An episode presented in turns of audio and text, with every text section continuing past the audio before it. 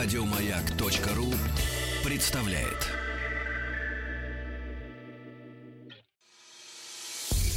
Театрально-образовательный проект «Студия истории» представляет спектакль в жанре сторителлинг «Нильс Всемогущий» по мотивам повести Сельмы Лагерлёв. Исполняют Матвей Матвеев и Константин Кожевников.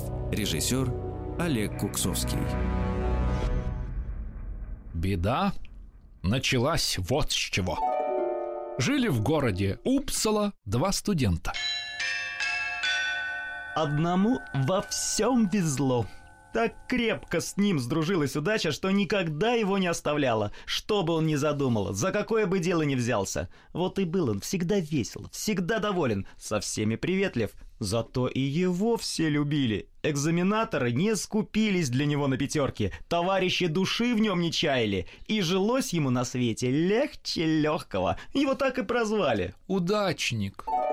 Да к нему никакое другое имя и не подходило. Он даже сам позабыл, как его звали отец с матерью. А другой студент был нелюдимый, незаметный. Беда за ним так и ходила следом. Ни на шаг его не отпускала. От людей он прятался, да и с ним никто не дружил. Товарищи даже имени его не знали, а просто называли его. Неудачник. Да, а какое другое имя можно было ему дать? И вот однажды, когда удачник, весело напевая, собирался идти сдавать последний экзамен, Отворилась дверь, и вошел неудачник. В руках у него был какой-то объемистый сверток. «Я пришел к тебе с просьбой», — робко сказал он удачнику. «Целых пять лет я трудился над одной книгой, и вот только теперь окончил ее. Я и сам не знаю, что у меня получилось. Но твоему слову поверю». Вот как меня любят. Даже этот нелюдим пришел ко мне, подумал про себя удачник. Давай, я прочту. Неудачник протянул ему сверток, но тут же отдернул руку и сказал, «Ты знаешь, мне очень стыдно давать тебе такую мазню, но у меня нет денег, чтобы нанять переписчика». Ничего, я разберу, сказал удачник. «Да, по правде сказать, я боюсь отдать кому-нибудь мое сочинение. Оно у меня в одном экземпляре. Ничего, ничего, Но ведь если его потерять, вся моя работа пропала». ты можешь не тревожиться, сказал удачник. У меня не пропадет ни один листок. И неудачник ушел. А удачник выглянул в окно, чтобы посмотреть на башенные часы. До экзамена времени оставалось еще много, знал он все на зубок, делать пока нечего, и он решил посмотреть. Что за сочинение принес ему неудачник? Он развязал сверток. Перед ним лежала груда листков, исписанных вдоль и поперек. На первой странице крупными буквами было выведено История города Упсала. И про что он мог столько написать, подумал удачник. Он прочел одну страницу, вторую, третью. И забыл обо всем на свете, сидя над этими истрепанными листками. Каждый день проходит он мимо городского собора и ничего не знает о нем. А теперь этот собор словно ожил. Ожили короли, погребенные под его каменными плитами. Ожили люди, которые его построили, хоть и прошло с тех пор немало веков. Без этого собора нельзя было даже представить себе города. Да разве могло что-нибудь случиться с этой каменной громадой? А оказалось, что когда-то собор был разрушен пожаром. И вот удачнику почудилось, что со страницы рукописи, над которой он склонился, несется тревожный набат, встает огненное зарево. А библиотека, а ярмарка! И удачнику, пока он переворачивал страницы, казалось, что он сам поет и пляшет вместе с веселой толпой в старинных одеждах на самой первой ярмарке, которая шумела здесь ровно 300 лет тому назад. И только бой башенных часов заставил его вспомнить. Что ему пора собираться на экзамен! Удачник вскочил, бросился в чуланчик, где висел его самый лучший костюм. Потом в прихожую, где стояли его новые ботинки. Снова вбежал в комнату за своей студенческой тетрадкой и вдруг остановился на пороге, как вкопанный. Пока суетился и бегал взад-вперед, ветер распахнул окно, перепутал, переметал все листки рукописи и понес их над крышей. Забыв про свой парадный костюм, удачник бросился догонять ветер. Хорошо еще, что его комната была на самом чердаке. Он перемахнул через подоконник и был уже на крыше. А ветер словно смеялся над бедным удачником. То подбросит листки, то закружит. И вдруг дунул да так, что белая бумажная стая разлетелась во все стороны по всему городу, что найти эти листки уже было невозможно. Чуть не плача, удачник вернулся в свою комнату. И вдруг прямо против его окна на крышу уселся ворон. Огромные черные глаза, злые, хитрые, сел и закаркал. Кар. У неудачливого удачника совсем упало сердце. Ведь ворон каркает не к добру. Кар. Одна беда уже свалилась на него. Кор. А за первой и вторая нагрянет. Кар. Так и случилось. Он чуть не опоздал на экзамен, на все вопросы отвечал не в попад, и кончилось дело тем, что он получил двойку. Медленно брел несчастный удачник домой. А неудачник уже поджидал его у ворот. Ты еще не прочел? Мне не до тебя было. Я готовился к экзамену. Не все ведь такие бездельники, как ты, сказал удачник. Он нарочно говорил так грубо, чтобы поскорее избавиться от товарища. Как он скажет ему, что случилась такая беда, какой даже этот неудачник никогда не знал? А неудачник подумал, Наверное, мое сочинение никуда не годится. Вот он со мной не хочет разговаривать. Нет, ни в чем, видно, нет мне удачи. На другой день, чуть только злосчастный удачник вышел из дому, Ему повстречался неудачник. «Ты что, подстерегаешь меня?» — сказал удачник. «Когда прочитаю, сам к тебе приду, а ходить за мной следом нечего». Нет, нет, я не тороплю тебя. Я только вот что хотел сказать. Если ты увидишь, что мое сочинение никуда не годится, ты можешь выбросить его или сжечь. Удачник ничего не ответил и прошел мимо. А неудачник теперь не сомневался, что вся его работа была пустой тратой времени. И говорить-то о ней только время терять. Со стыдом подумал неудачник. На третий день удачник совсем не выходил из дому. Слова, сказанные неудачником, не переставали звучать у него в ушах. Выбросить его или сжечь. Выбросить или сжечь. А если сказать, что я так и сделал? Никто ничего не узнает. И сам неудачник не узнает. Весь день он ходил из угла в угол по своей комнате, и каждый раз, когда поднимал голову... Он видел ворона, который неподвижно сидел против его окна. Нет, лучше всего сказать правду, думал он. Но ведь этот неудачник не поверит мне. Он непременно решит, что я только из жалости хвалю его сочинение, а что на самом деле оно никуда не годится, и я сжег его, и что историю про ветер я просто выдумал. А даже если он поверит, так будет еще хуже. Ведь труд, который мог бы прославить его, погиб навсегда. Так может быть, лучше ему думать, что его сочинение только того и стоило, чтобы его сожгли. Но как же я скажу это? Ах, что же мне делать? Что делать? Думал в отчаянии удачник. Обмануть нельзя. Сказать правду невозможно. Не поверит ему товарищ. Плохо. Поверит еще того хуже. Он метался по комнате, как зверь в клетке.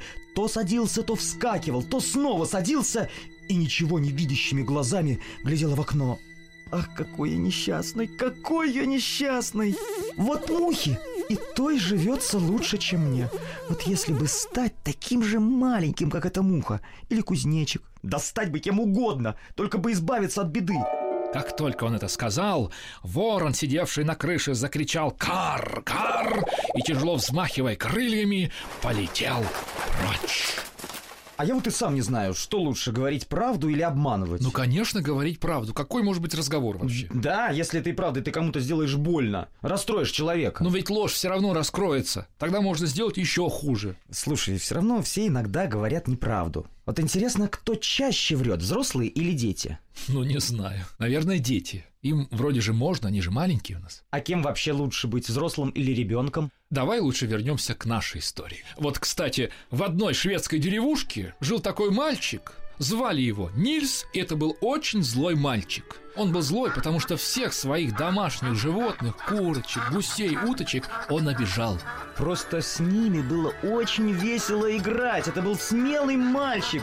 Так здорово схватить курицу, дать ей ногой так, чтобы перья полетели во все стороны. Он и в школе всех обижал. Дрался, дергал девчонок за косички. Косички ведь для того и созданы, чтобы за них дергать. А взрослым с которыми он не мог драться, он грубил. И вот родители просто не знали, что с ним делать. И одним весенним воскресным утром они собрались на ярмарку. На ярмарку? Отлично, сказал Нильс. «Нет», — сказал папа, — «Нильс останется дома». Папа достал учебник географии, посадил Нильса за стол, отсчитал 10 страниц и сказал «К нашему возвращению, чтобы на зубок знал, приеду, проверю». Бе-бе-бе. «Что за ребенок?» — подумал папа. Что за папа? Подумал Нильс. После этого родители сели в повозку и уехали на ярмарку. А Нильс остался дома. Он открыл учебник. Так, так, так. И закрыл его. На улице была такая прекрасная погода. Нильс отложил учебник в сторону и подошел к открытому окну. А в этот момент на краю маминого сундука появился странный маленький человечек. На голове широкополая шляпа, черный кафтанчик украшен кружевными манжетами, чулки у колен повязаны пышными бантами, а на красных софьяновых башмачках поблескивают серебряные пряжки. Человечек открыл мамин сундук и стал рыться в вещах. Это же лесной гном. Настоящий лесной гном. Нильс никогда не видел гномов, да и кто ему поверит, если он скажет, что видел. А гном продолжал рыться в сундучке и не обращал на Нильса никакого внимания. А Нильс тем временем прикидывал, какую штуку можно с ним сыграть. Он оглядел комнату и увидел на стене сачок для ловли мух. Это как раз то, что нужно. Нильс осторожно сдернул сачок с гвоздя. Один взмах, и гном забился в сетке, как пойманная стрекоза. «Ой, Нильс, — сказал гном, — отпусти меня! Ого-го-го! Ну, пожалуйста, Нильс, я подарю тебе золотую монету!» «М-м-м, золотую монету, пожалуй, неплохо», — сказал Нильс. «Ну тогда держи!» Гном кинул им монетку, а сам начал вылезать из сачка. Но тут Нильс подумал, а не продешевил ли я? Это же лесной гном, он же волшебный, он может все что угодно, а главное, сделать за меня уроки. Да мало ли еще что можно попросить. Пока сидишь в сачке, спорить не будешь, а? Нильс стал трясти сачок. Но тут кто-то вдруг отвесил ему такую затрещину, что сачок выпал у Нильса из рук, а сам он кубарем откатился в угол. Нильс поднял голову и вдруг понял, что с комнаты их маленького домика что-то произошло.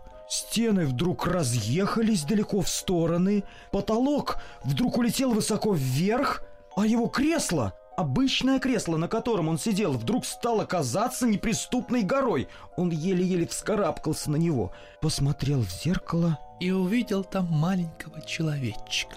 Такого же маленького, как гном, только одет он был по-другому. «Эй ты! Чего тебе здесь надо?» — крикнул Нильс и погрозил человечку кулаком. Человечек тоже погрозил кулаком Нильсу. Нильс подбочинился и высунул язык. Человечек тоже подбоченился и тоже показал Нильсу язык. Нильс топнул ногой. И человечек топнул ногой.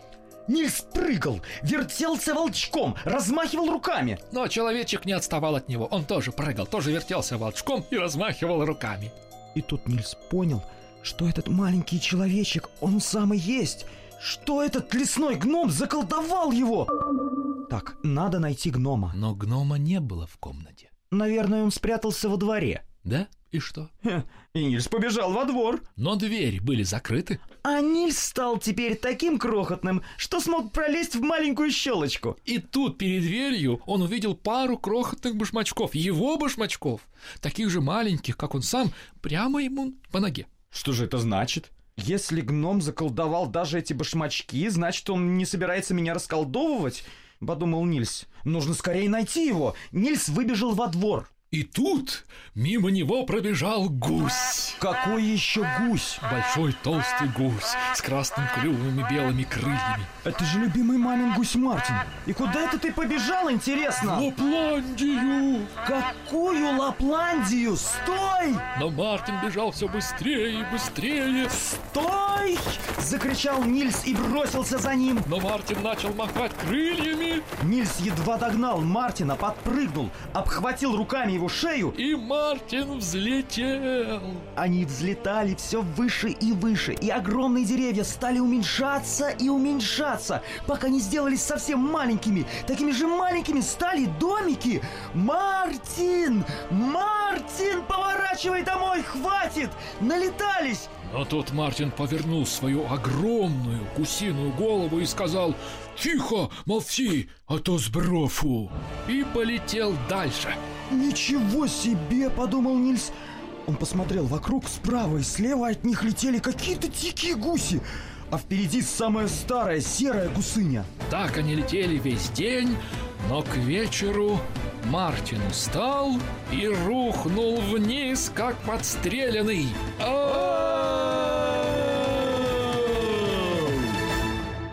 Нильс открыл один глаз, потом второй, встряхнул головой и увидел, что перед ними какое-то огромное черное озеро. Справа и слева гигантские сосны, а в страшных камышах у него за спиной что-то шуршит. Так, Мартин, Мартин, давай-ка, полетели отсюда. Но Мартин не подавал признаков жизни. Мартин, Мартин, может ты выпьешь водички, а? Мартин не отвечал. Нильсу стало как-то не по себе. А что будет, если Мартин умрет, а? Что он будет делать здесь один, в этом страшном месте? Мартин! Он схватил Мартина за шею и потащил к озеру. Но это было нелегкое дело, это же мамин любимый гусь. Она его раскормила, а Нильса еле-еле видно от земли. Но он все-таки дотащил Мартина до озера и опустил его голову прямо в студеную воду. Мартин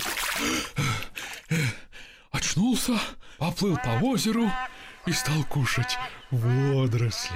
А Нильс, между прочим, с утра ничего не ел. Тогда Мартин вышел на берег, подошел к Нильсу и сказал, «Ты никогда не был мне другом, но ты спас мне жизнь, поэтому я хочу подарить тебе вот этого красноглазого карасика. Держи».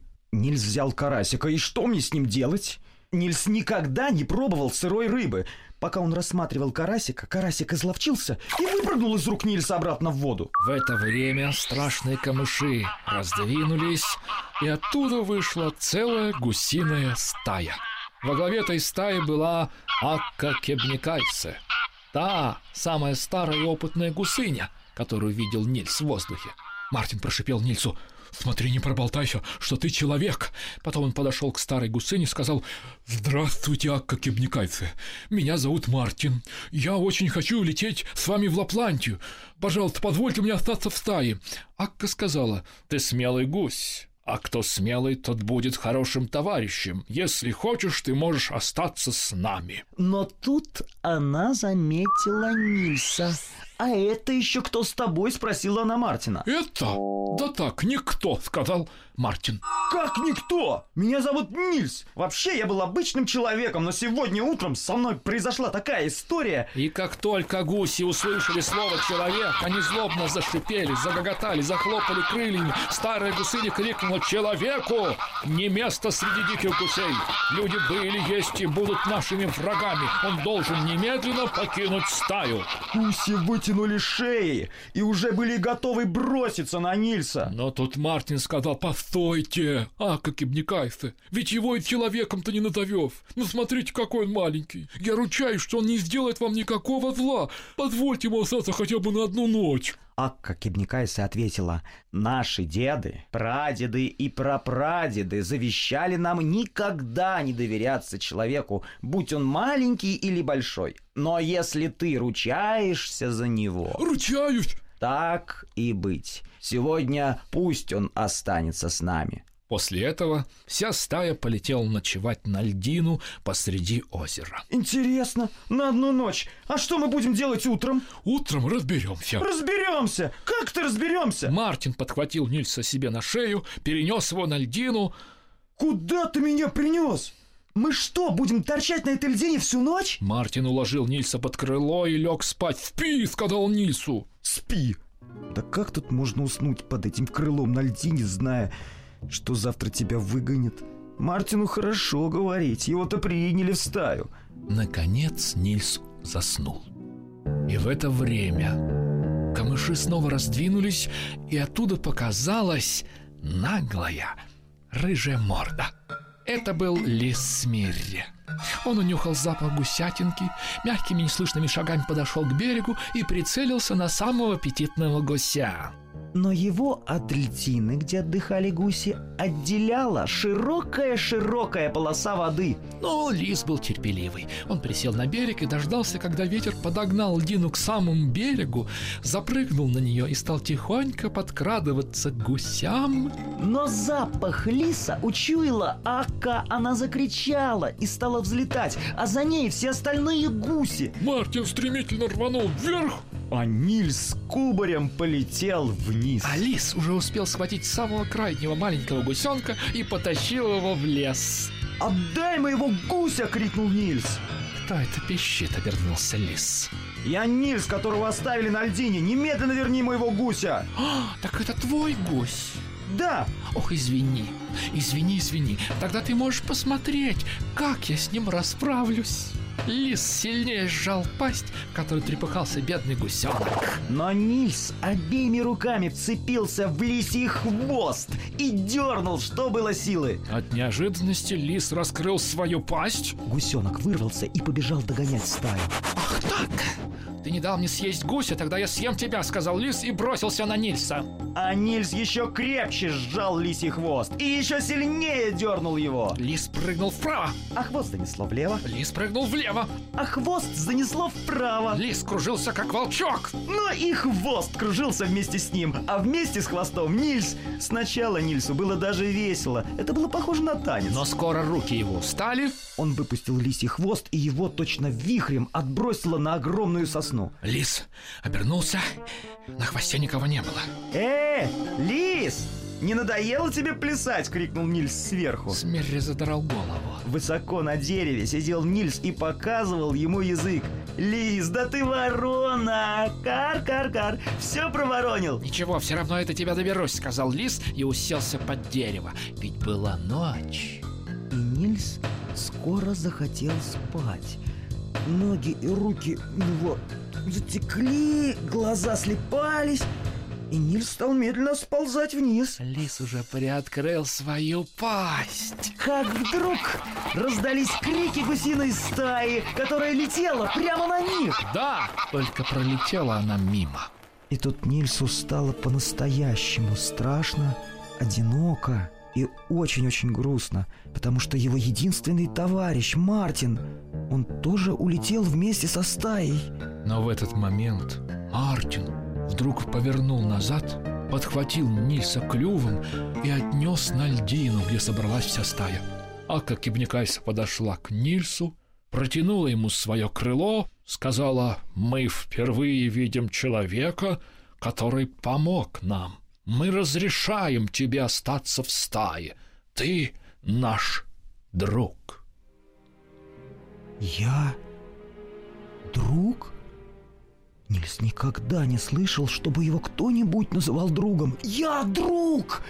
И мне разрешили лететь вместе со всеми в Лапландию! Да! Он вскочил на Мартина, и они полетели В Лапландию! в Лапландию!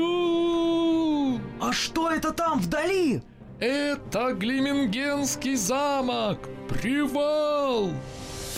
Нильс Всемогущий. Спектакль студии истории. Нильс Всемогущий. Спектакль студии истории. Продолжение.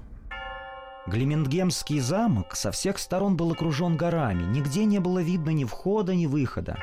Слабые лучи солнца проникали только сквозь узкие бойницы.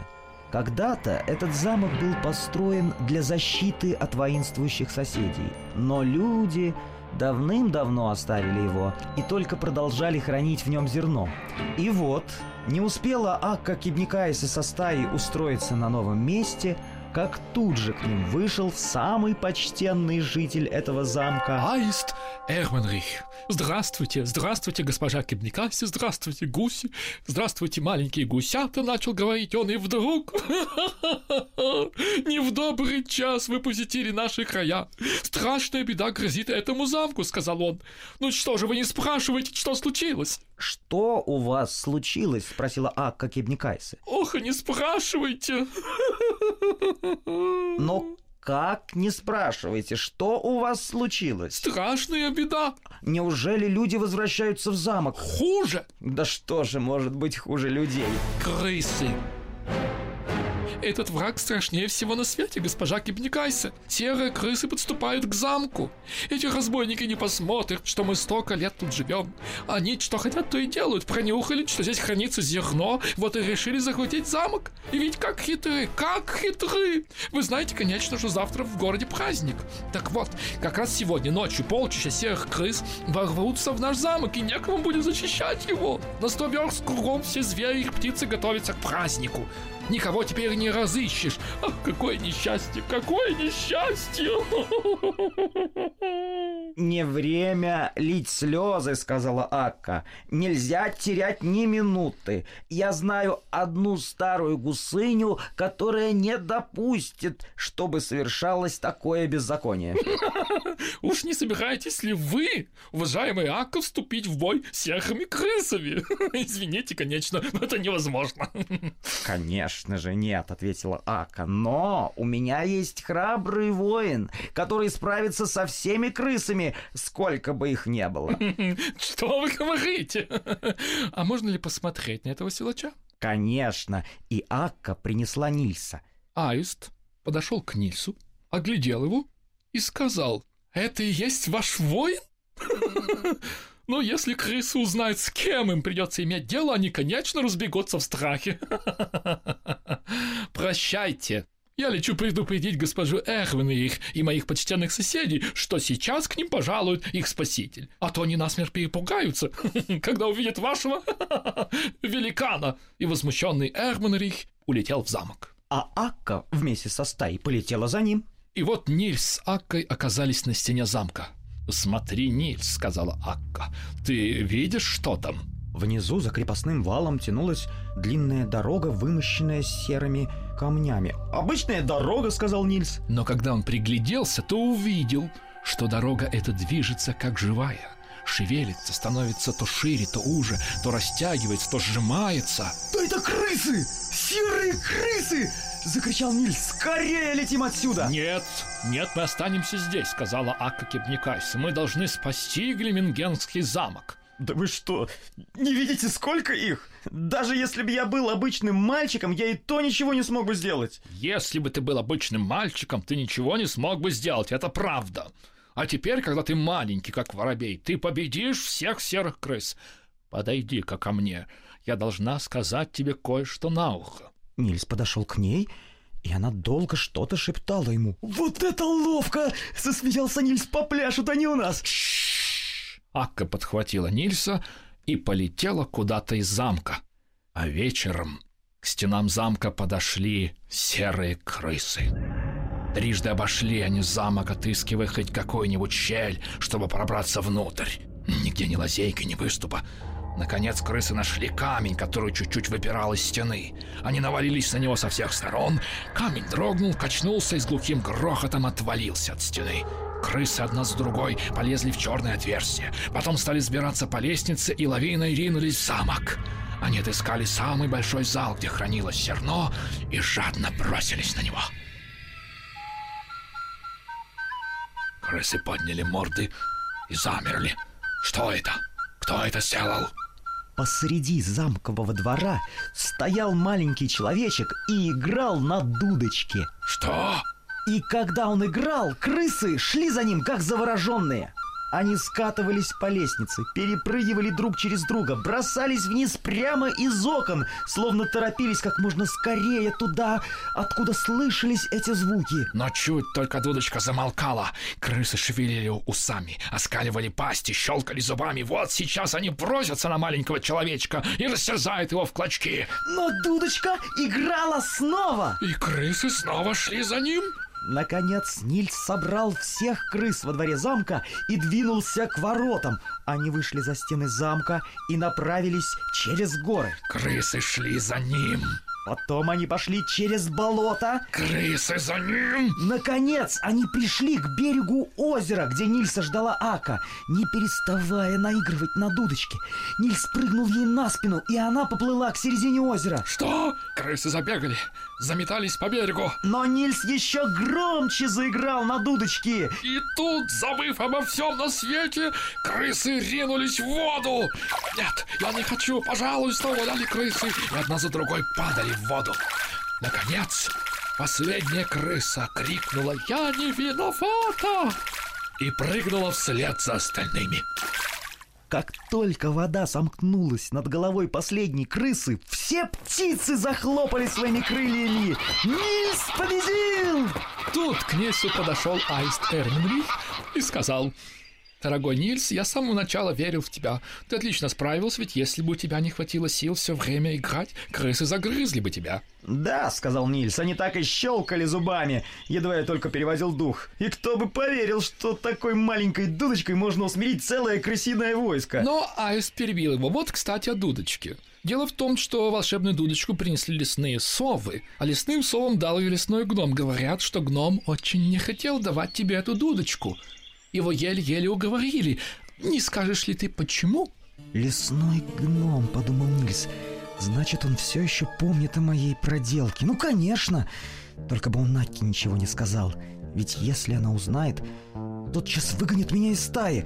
И Нильс сделал вид, что не расслышал вопроса. «Ой, это что вы так вздыхаете?» — спросил его Аист. Да, это я просто зевнул. Вы знаете, очень хочется спать. И тогда все легли спать. Наступило утро, и стая полетела дальше. Погода испортилась, солнце скрылось, и дождь крупными каплями стал бить по гусиным крыльям. Нильс совсем приуныл. Он сидел на спине у Мартина, промокший до нитки и замерзший. Он вдруг подумал о том, как хорошо было бы оказаться в родной деревне. Он представлял себе, как вечером в домах зажигают лампы. Все сидят у своих очагов, отдыхая после работы, а на столе дымится горячий кофе и пахнет свежим хлебом. А ему вот приходится, скрючившись, три погибели, прятаться под крылом этого вонючего гуся где-то среди болотных кочек. Есть гнилые орешки. Что же делать? Нильс никогда не отваживался даже подойти к дому, где жили люди, не то что заговорить с кем-нибудь. Разве может он теперь показаться людям на глаза? Нет, он ни за что не позволит, чтобы над ним смеялись и рассматривали его, словно какую-то диковинную букашку. Пусть уж лучше никто из людей никогда его не увидит. А Мартин по дороге в Лапландию встретил прекрасную белую гусыню, почти такую же белую, как он сам. Ее звали Марта, и Марта полетела с ними.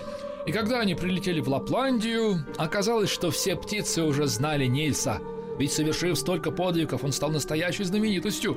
Гуси позаботились о Нильсе и всей стаей сделали ему теплый и уютный домик. А у Мартина с Мартой скоро вылупились пятеро гусят. Ну, хотя все гусята увидели свет в один час. Один из них, Юкси, то и дело напоминал своим братьям, что он первый вылупился из яйца и требовал, чтобы все его слушались. Гусята очень полюбили Нильса. Конечно, как же его не любить? Он гулял с ними, учил их плавать, прыгать и даже летать. Так прошло лето, и как-то раз Мартин пришел к Нильсу. Он просунул голову в дверь его домика и заговорил. «Нильс, пора нам возвращаться домой». «Зачем?» – спросил Нильс. Ну как бы, я хочу показать своих гусят всему нашему двору. Да что там делать, дома так скучно. Что ты? Я хочу показать всем свою Марту. Она им понравится. Ты ведь и сам хотел домой, разве нет? Конечно хотел, крикнул Нильс. Да что об этом толковать теперь? Тебе-то хорошо, вон ты какой большой стал. Не на тебя сейчас даже влезать трудно. А я же ни чуточки не вырос. Ты сам посуди, как я такой отцу и матери на глаза покажусь. Возвращайся один домой. а я останусь с гусями. Ака меня теперь не прогонит. Ну нет, без тебя домой я не вернусь, сказал Мартин. Это уж последнее дело бросать товарища в беде. Мартин задумался. Слушай-ка, Нильс, ты бы поговорил с Сакой. Наверное, она поможет тебе. Что-нибудь придумает. Да ты что, если я скажу правду, она меня из стаи выгонит сразу. Да ты попробуй! Мартин схватил Нильса за шиворот и принес его к Акке. «Ака!» — сказал Нильс, увидев ее. Меня попросили все тебе рассказать, и вот я рассказываю. Я не всегда был таким маленьким, я был обычным мальчиком, потом на меня обиделся этот лесной гном и превратил меня в маленького. Вот, я сказал всю правду. Теперь помоги мне снова стать большим. И Акка ответила. «Я догадывалась об этом, Нильс. Но что же теперь делать? Это я хотел спросить тебя, что же теперь мне делать? Ты самая умная из всех птиц, ты все знаешь. Придумай что-нибудь. Нет, Нильс. Я не знаю этой тайны. И что теперь делать? Но постой. Дай мне три дня сроку. Может быть, я тебе и помогу. Три дня Нильс не спал. Не ел, не пил и все ждал, когда, наконец, Ака позовет его, он узнает, как освободиться от колдовских чар первый день Нильс увидел Аку с другими гусями. Но они отворачивались от него. На второй день он подошел к ним. А они на него даже не посмотрели, опускали голову, как будто им стыдно. На третий день. То же самое. И тогда Нильс понял, что они все обиделись на него, потому что, когда говоришь правду, все обижаются. То есть, если ты сделал что-нибудь плохое, никогда не говори об этом никому. А вот Нильс сказал, и вся стая с ним не разговаривает, и, скорее всего, выгонит его. Он пришел к себе домой и, уткнувшись лицом в травяную подушку, горько заплакал. Вдруг в домике Нильса появилась голова Мартина. «Нильс, Нильс, тебя Ак зовет! Ты чего зовет-то?» «Не пойду я никуда!» «Ты чего? Посли, посли!» Акка сидела в своем гнезде, а рядом с ней на кочке сидел орел. «Он-то здесь зачем?» – удивился Нильс и посмотрел на Акку.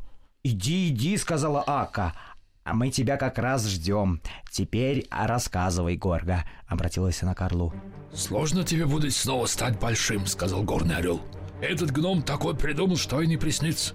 Во-первых, тебе нужно найти того, кто по доброй воле захочет стать таким же, как ты». «Так кто же захочет стать таким, как я?» «Подожди, это еще не все. Если ты найдешь такого, ты должен сразу же сказать заклинание и ни слова не перепутать. Я это заклинание сто раз повторил, пока запомнил. А теперь ты запоминай. Стань передо мной, как мищ перед горой, как ступенька перед кручей, как снежинка перед тучей, как звезда перед луной, шурум-бурум, шалты-болты. Кто ты, кто я? Был я, стал ты. Запомнил? Шурум, шалты, бурум-болты. Ну вот, ты все перепутал. Это же заклинание, тут каждое слово должно быть на месте. Ты сам подумай, захочешь что-нибудь снова стать таким, как ты, а ты своим буром болты все дело испортишь. Да где же найти такого, который захочет стать, как я? Я знаю где, закричал ворон, который сидел на ветке. Полетели со мной. Он посадил Нильса на шею и принес его в город Упсала, где несчастный удачник метался по комнате и все еще решал, как же ему стать таким маленьким, как муха, и избавиться от беды. Ворон посадил Нильса на подоконник. Нильс подошел к удачнику. Удачник увидел его и сказал, «Эй, кто ты такой? Может, ты гном? Но ведь гном бывает только в сказках». «Если б только в сказках.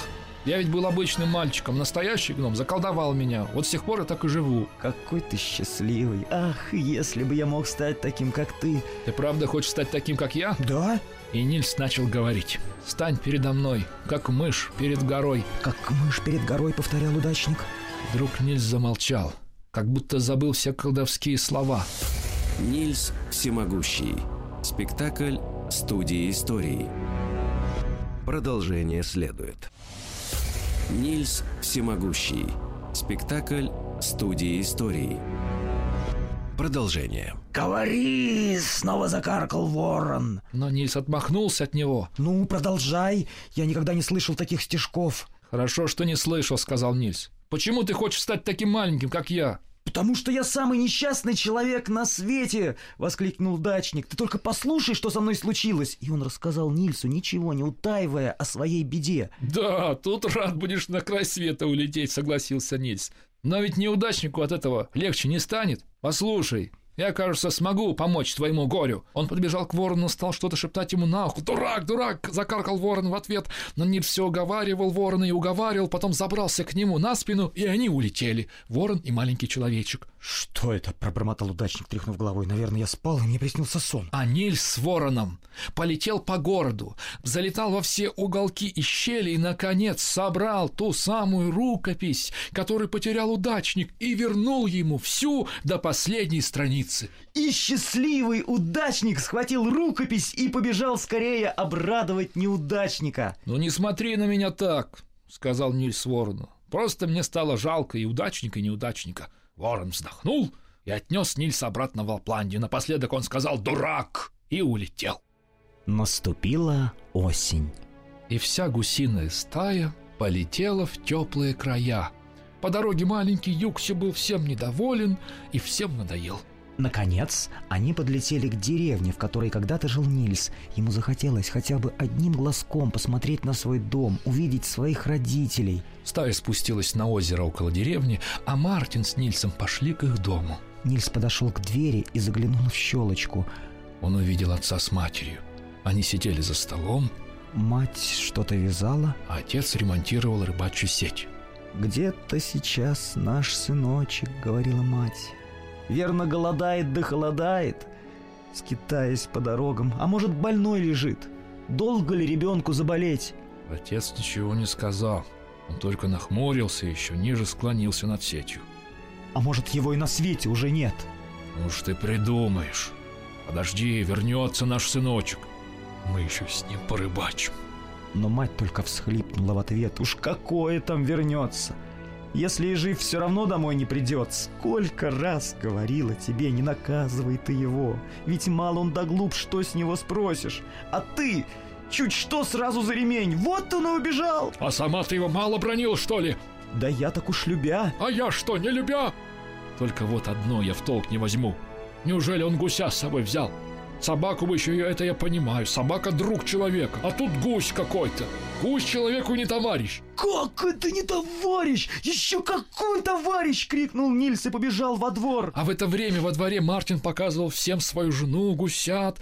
Ну как спросил он Нильса? Нильс сказал, Мартин, ты если хочешь оставайся здесь, а я полечу со стаей. Нет, нет, нет, сказал Мартин, я тебя не брошу. С тобой я бы остался, а так это не дело. А ну, полетели!» — скомандовал он гусятам. Но маленький Юкси запищал. «Не хочу никуда лететь! Хочу здесь жить! Надоело мне все летать да летать!» «Раз отец велит тебе лететь, значит, надо лететь!» — сказал Нильс. «Да, тебе легко рассуждать!» — запищал Юкси. «Сидишь себе на папиной шее и пальцем не шевельнешь! Попробовал бы сам полетать!» Ах, если бы я сделался таким же маленьким, как ты, меня бы тогда тоже все на спине носили. Вот бы было хорошо. Глупый, сказал Низ, неужели же ты, Юкси, вправду хочешь быть маленьким? А что тут такого? О маленьких все заботятся. Маленьких ничего не заставляют делать. Хочу быть маленьким, хочу быть таким, как Нильс. Ах, вот ты какой. Тогда тебя и жалеть нечего. И Нильс медленно и громко заговорил. «Стань передо мной, как мышь перед горой, как снежинка перед тучей, как ступенька перед кручей, как звезда перед луной. Бурум, шурум, шалты-болты, кто ты, кто я, был я, стал ты!» Едва Нильс проговорил последнее слово, Юкси будто сжался в комочек и стал не больше воробья. Таким он был, когда только-только вылупился из яйца. Юкси с удивлением озирался кругом.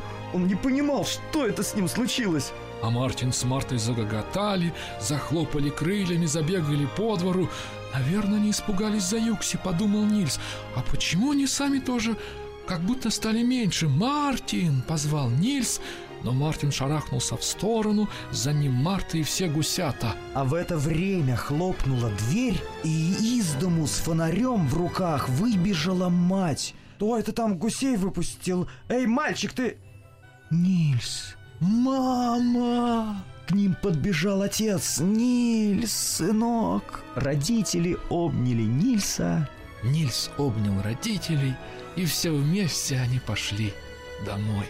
С тех самых пор Нильс стал хорошо учиться, помогать родителям, рыбачить с отцом. И не потому, что боялся снова стать маленьким, а потому что понял, что мама с папой его очень любят.